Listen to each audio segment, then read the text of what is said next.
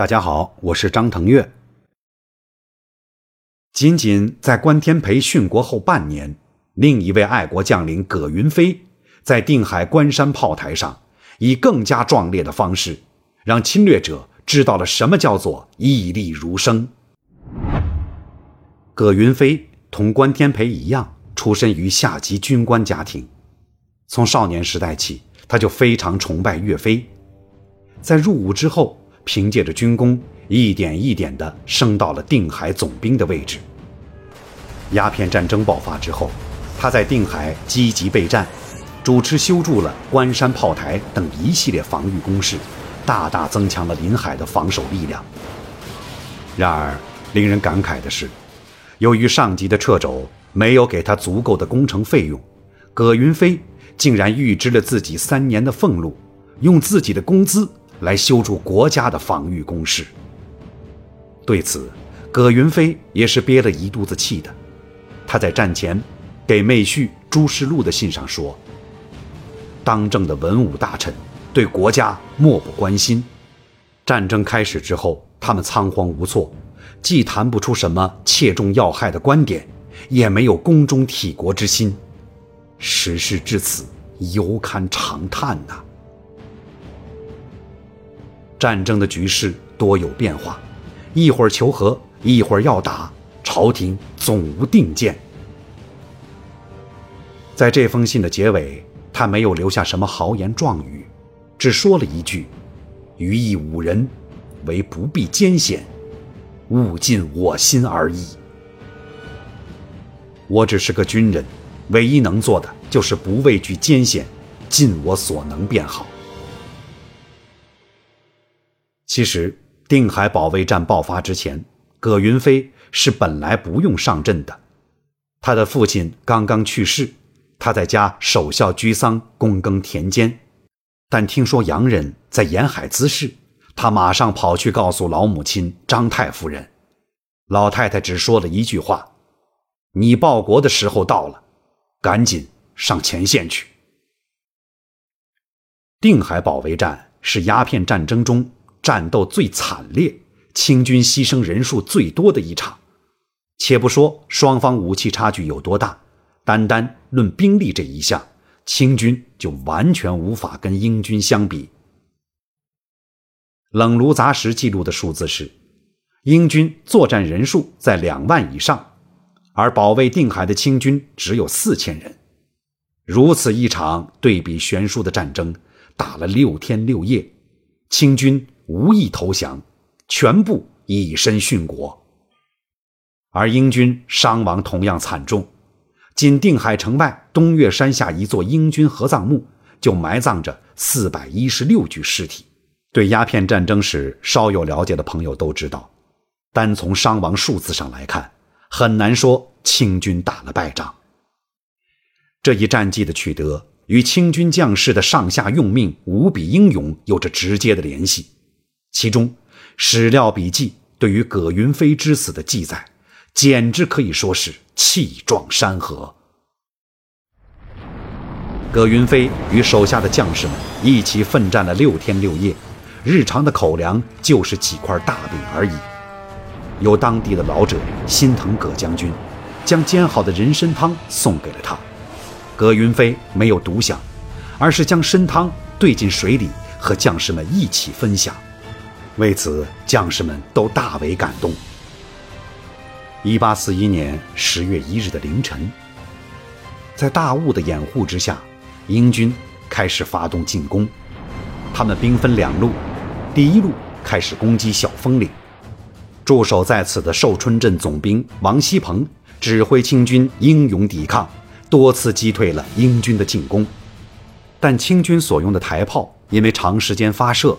导致炮管发红，不能再装填弹药了。虽然清军拼死反抗，但终究没有抵过英军的猛烈进攻。小峰岭陷落，王锡鹏和处州镇总兵郑国洪相继战死。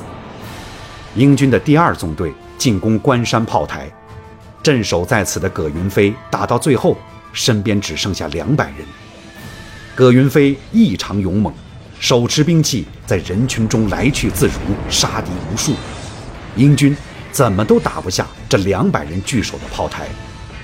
而后，英军的第一纵队也赶过来支援，双方陷入惨烈的肉搏战。一个英国军官用刀劈向葛云飞，将他的半张脸都劈掉了，鲜血淋漓。然而，只剩下半张脸的葛云飞还在拼死挥刀，敌人都被他的勇猛吓疯了，纷纷逃命。最后，一枚从军舰“弗莱吉森号”上发射的炮弹扎穿了葛云飞的胸膛，才算杀死了这个令英军生畏的战神。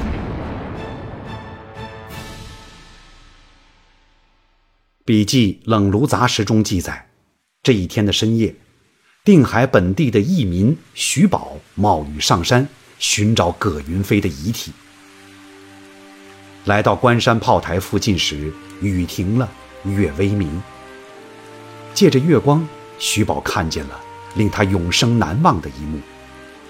只见葛云飞半面宛然立崖石上，两手握刀不释。左一目，闪闪如生。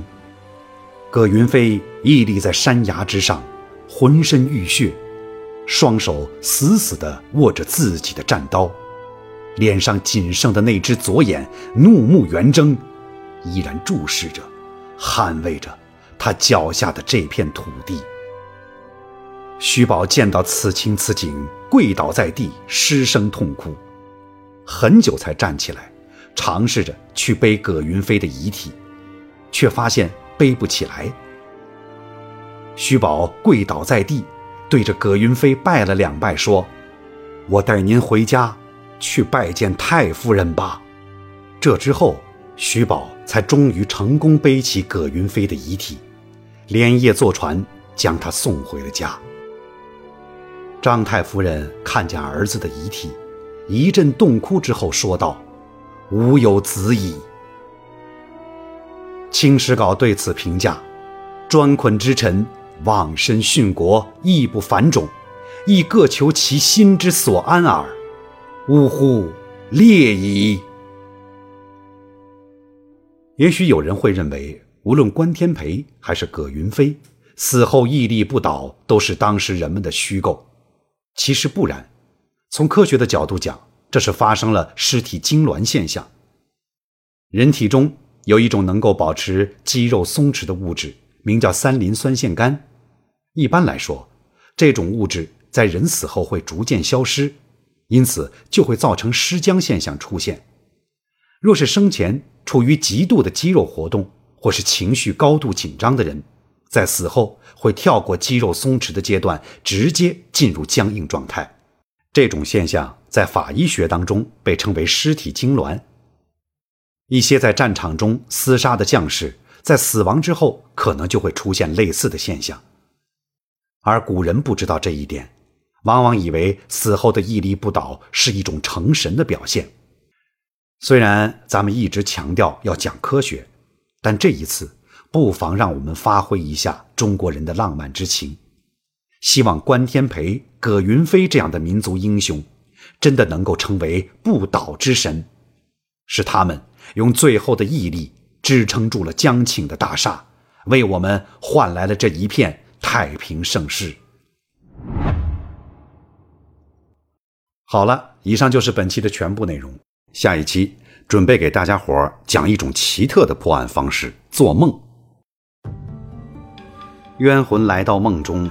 告诉做梦者自己的埋尸地点，这是小说家的杜撰还是确有其事？会有人误入到别人的梦境之中吗？